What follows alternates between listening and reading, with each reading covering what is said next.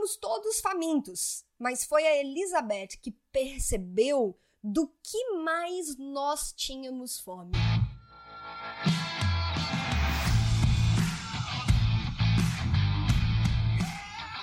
Seja muito bem-vindo, seja muito bem-vinda a mais um episódio do podcast Papo Cabeça.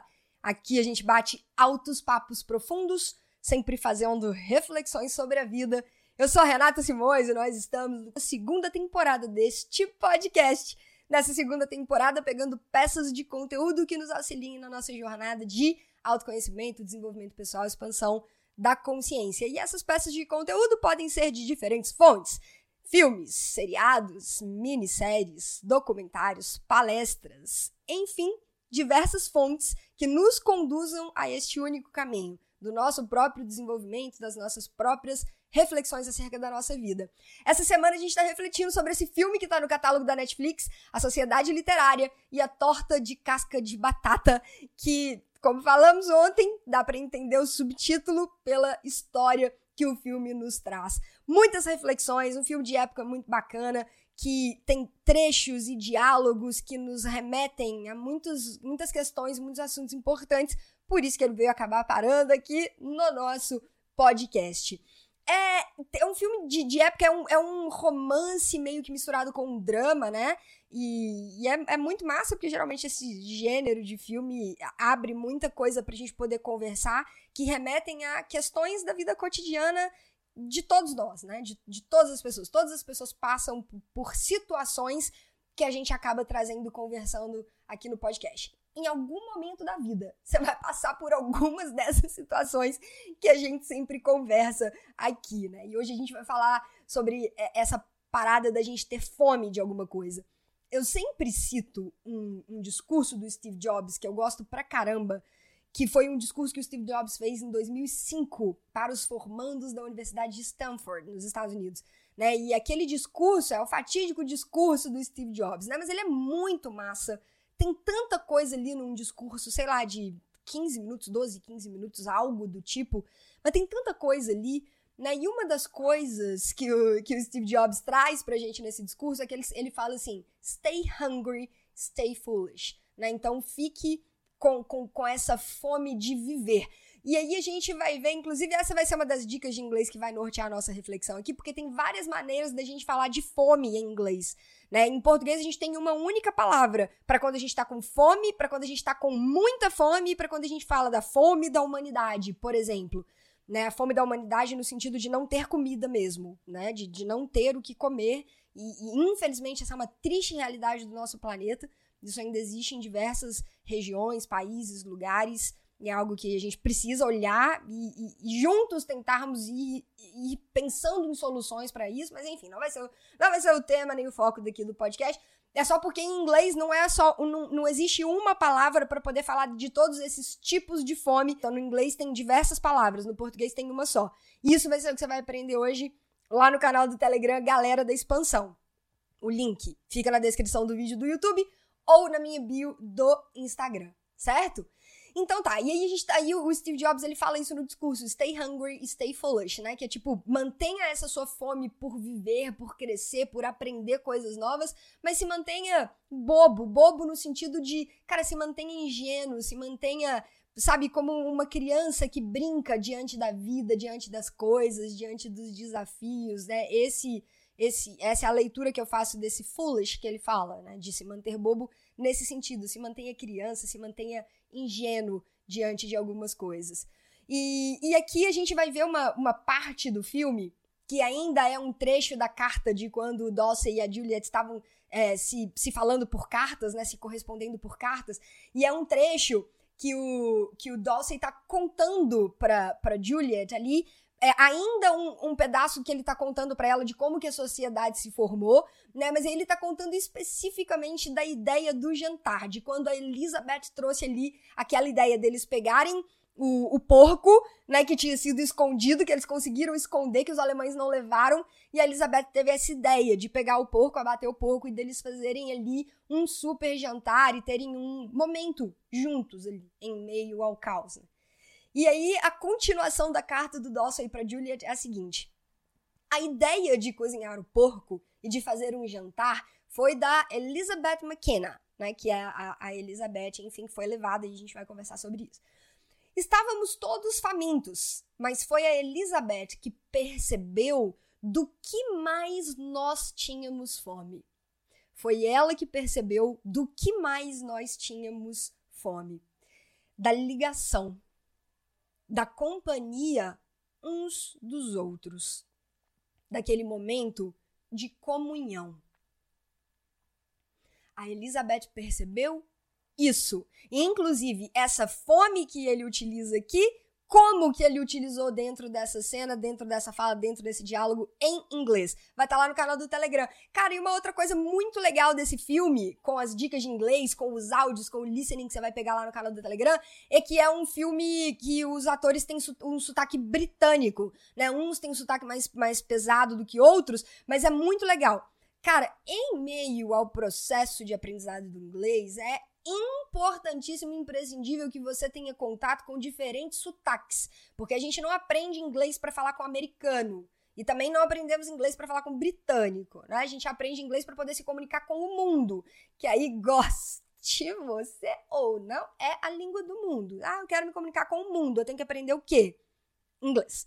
Então é muito legal ter contato com esses diferentes sotaques tá? E o filme traz o, o sotaque britânico. Vocês vão ver lá no canal do Telegram a, dif a diferença que, que dá e a gente vai ter muitos exemplos aí ao longo da semana. Né? Mas aí, cara, o que eu fiquei muito refletindo muito sobre esse trecho da carta, sobre esse pedaço do filme, é justamente isso, né? Cara, eles estavam no meio. Ó, vamos, vamos viajar no tempo, vamos pegar a nossa, a nossa mente, a nossa consciência, fazer com que ela viaje assim na linha do tempo e percorrer a história e chegar lá em 1940 e sei lá, é, é, o filme se passa, se eu não me engano, em 46, né? 45 ou 46, foi bem no pós-guerra. Vamos levar nossa consciência lá para 1940 e, sei lá, 4, 43, 44, bem no, no meio ali da, da Segunda Guerra Mundial, e levar nossa consciência para essa ilha, né? Uma ilha que estava totalmente isolada completamente isolada, foi suspenso o correio, né? Os cabos lá de comunicação foram todos cortados, as pessoas que tinham, que criavam porcos ou outras coisas, tiveram todos os seus animais todos confiscados, porque eles tinham que ser levados para poder alimentar os soldados do continente que estavam em guerra. É uma guerra que muitas vezes você não concordasse, que você não quisesse que tivesse acontecendo, e você estava ali meio cara, eu estou completamente impotente diante dessa situação toda, de tudo isso que está acontecendo, mas existe aqui um sentimento humano entre as pessoas que habitam esse lugar. Uma, a gente está sentindo falta de um monte de coisa. Tá, nós estamos sim. Né, cortaram o correio, cortaram as nossas comunicações, o rádio, né, levaram os rádios, levaram, levaram tudo. A gente tá sentindo falta de um monte de coisa. Tô sentindo falta de ligar o rádio e assistir uma. assistir barra escutar, né? Um noticiário ou uma radionovela, que é um negócio muito comum na época, inclusive. Né? Tô com saudade de poder sair na rua a qualquer hora. Estou com saudade dos, do meu filho, ou dos meus netos, ou das crianças correndo pela rua, porque a gente vê que numa determinada parte do, do filme eles contam, né, que chegou um momento antes da ocupação da ilha pelos alemães, eles fizeram um plano de retirada das crianças, para que as crianças não ficassem ali no momento que a ilha seria ocupada, porque cara, era uma incógnita muito grande. Ninguém sabia o que, que ia acontecer, o que, que ia ser feito, como é que a coisa ia se desenrolar dali para frente, né? E aí eles decidem fazer esse plano de retirada das crianças da ilha e as crianças são levadas. Então, poxa, você pode estar com saudade das crianças, do convívio, né? Poderia ter sido um filho seu, um sobrinho, um enteado. Cara, a gente sente falta de um monte, de um monte de coisa. Só que o que eles mais estavam sentindo falta era da ligação humana, de estar em contato com outras pessoas, da comunhão, da reunião, de conversar. E a Elizabeth foi aquela pessoa que percebeu de fato, talvez pela sensibilidade enorme que ela carregava, né? Era uma pessoa que tinha uma sensibilidade gigante e essa sensibilidade ela, não conseguia conter dentro dela. Isso reverberava nos atos, nas atitudes, né, de ajudar uma pessoa que ela tinha total consciência que ela não poderia ajudar, mas mesmo assim ela ajudou porque muito provavelmente era o que o coração dela estava pedindo que ela fizesse naquele momento. Né? E, enfim, se apaixonou por um soldado, viveu um romance, acabou engravidando, teve uma filha, mas ela, ela é uma pessoa que não abafava os próprios sentimentos, ela não, ela não abafava o coração dela. E isso dá pra gente ver no, no, nos poucos trechos que ela aparece, né? E, e, como a história é contada e como ela é colocada. E aqui tem um outro negócio também que me veio agora, que é a forma como às vezes tentam contar pra gente uma história, né? Nem tava na pauta que me veio lembrando da Elizabeth.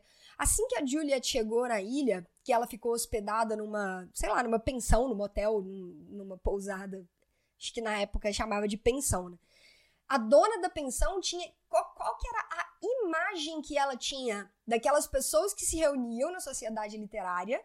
Né? Olha, não acredite em nada do que eles falam, não acredite neles. Essa era a história que ela estava contando para Juliet.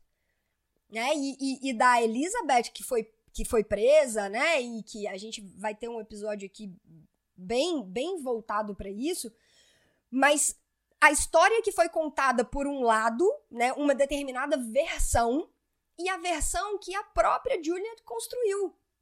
Ao conhecer as pessoas mais profundamente, a conviver com essas pessoas, e desde tudo, né, desde antes, quando ela ainda estava se correspondendo pelas cartas, pelo Dawson, ela não acreditou naquela história que estavam tentando contar para ela, porque com os próprios olhos e a partir da própria experiência, ela estava tirando as, conclu as conclusões dela. E é isso que a gente precisa aprender a fazer na nossa vida também. Falamos sobre isso muito em Nada Ortodoxa, né? Nada Ortodoxa tinha a Este, a história que contaram para ela sobre a mãe, porque elas foram separadas, ela era muito criança, ela era muito nova. Então, teve uma versão da história que foi contada para ela, tem a versão da história que é a história verdadeira, que a mãe dela só teve a oportunidade de contar para ela anos e anos e anos depois, quando ela já estava adulta, depois que ela resolveu fugir. Então, que é também muito interessante. E a gente consegue ver exatamente essa mesma, esse mesmo cenário se repetindo aqui em relação ao grupo da sociedade literária, a Elizabeth e as histórias que foram contadas. Só que a Juliet resolveu tirar as próprias conclusões dela. Né? E aí, cara, pra gente poder refletir e encerrar o episódio de hoje, a gente consegue fazer um paralelo muito, muito grande entre isso que eles viveram lá na ilha, nesse momento da guerra, e o que a gente está vivendo hoje. Vocês conseguem? Cara, vem comigo, vamos junto. O que, que a gente está vivendo hoje? Alguns lugares já tentando retomar, outros lugares ainda não, mas as pessoas ainda não estão se sentindo 100% seguras para poder sair na rua. Eu vejo pessoas de grupo de risco falando: não, eu só saio agora quando tiver uma vacina. É, eu só saio agora quando eu estiver mais seguro. Nesse exato momento, eu não tô pronto para retomar a minha vida, eh, mesmo dentro do novo normal, né? Porque a gente vai viver um novo normal, isso é fato, né? Pessoas de máscara, pessoas tomando mais cuidado. Sabe-se lá quando que a gente vai poder fazer uma aglomeraçãozinha ali, inocente, né? Todo mundo sem máscara, rindo, comendo, tomando uma cerveja.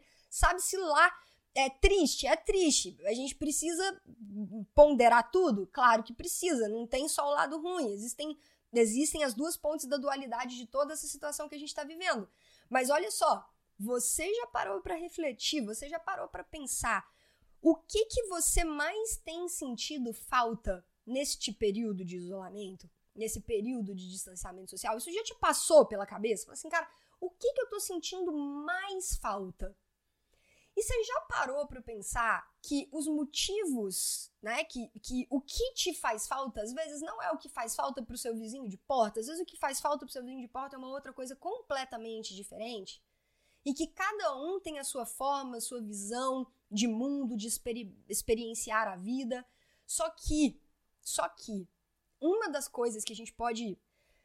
Cara, eu não sei se a gente pode garantir, mas pode, pode ser uma realidade que a grande maioria das pessoas estejam verdadeiramente sentindo falta, estejam com essa fome, com essa sede de convívio, de contato, de conexão, de comunhão com outras pessoas sejam amigos, sejam familiares, seja grupos que você frequentava. Por mais que, cara, hoje, graças a Deus, a gente vive num perfil de mundo completamente diferente, né? Em 80 anos, hoje a gente tem, tem que câmera tem, a gente conversa um com o outro por vídeo na palma da nossa mão.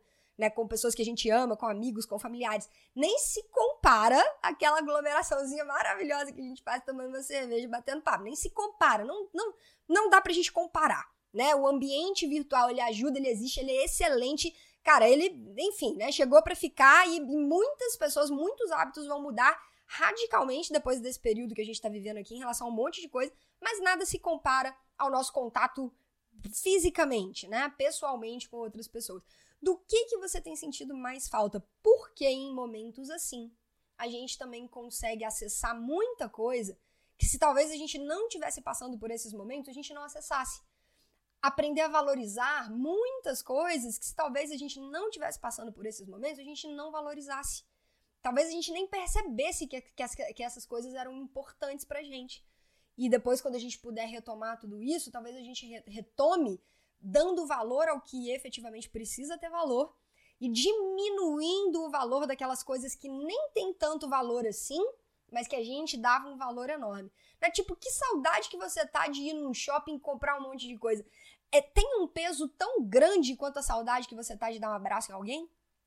E por quanto tempo você valorizou muito mais ir ali num, num, num shopping, numa loja, seja onde for, comprar alguma coisa, o quanto você colocou ao longo do tempo uma importância enorme disso e negligenciava um abraço numa pessoa que você ama, num amigo, num familiar, num, enfim. Né? Quantas vezes? Quantas e quantas vezes?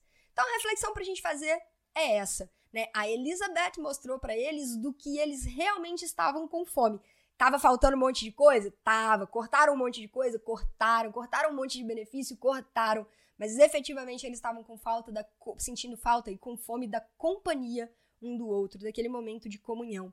E você, nesse momento que a gente está passando hoje, no ano de 2020, frente a essa realidade que nós estamos precisando aprender a conviver com ela de um jeito completamente novo, completamente diferente. O que mais tem tocado aí no seu coração que está te fazendo falta e que depois você vai dar um valor muito maior que antes talvez você nem desse. Fica com essa reflexão. Essa é a nossa reflexão de hoje. Espero que vocês tenham uma ótima terça-feira pela frente, cheio de coisa boa, um dia maravilhoso. A gente se vê pelas redes sociais. Meu Insta, arroba Renato Simões Yellow Black, Yellow de amarelo, Black de preto, tudo junto, que é o mesmo perfil do TikTok. E eu te espero também no canal do Telegram para você aprender esses três tipos diferentes de fome. E a gente usa três palavras diferentes em inglês, né? Quando eu tô com fome, quando eu tô com muita fome e quando a gente fala, por exemplo, da fome da humanidade. Lá no canal do Telegram, com esse trechinho da carta do, do Dawson escrevendo para Juliet para poder contextualizar esse novo vocabulário que você vai aprender hoje.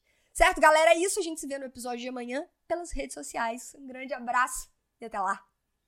Tchau!